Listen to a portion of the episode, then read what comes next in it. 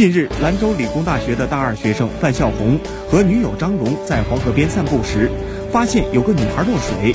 范笑红第一时间冲向前去，和路边市民李先生一起用竹竿渔网将孩子打捞了上来。就读于甘肃卫生职业学院临床护理学院的女友张蓉，当即跪在地上对女孩做了心肺复苏等急救措施。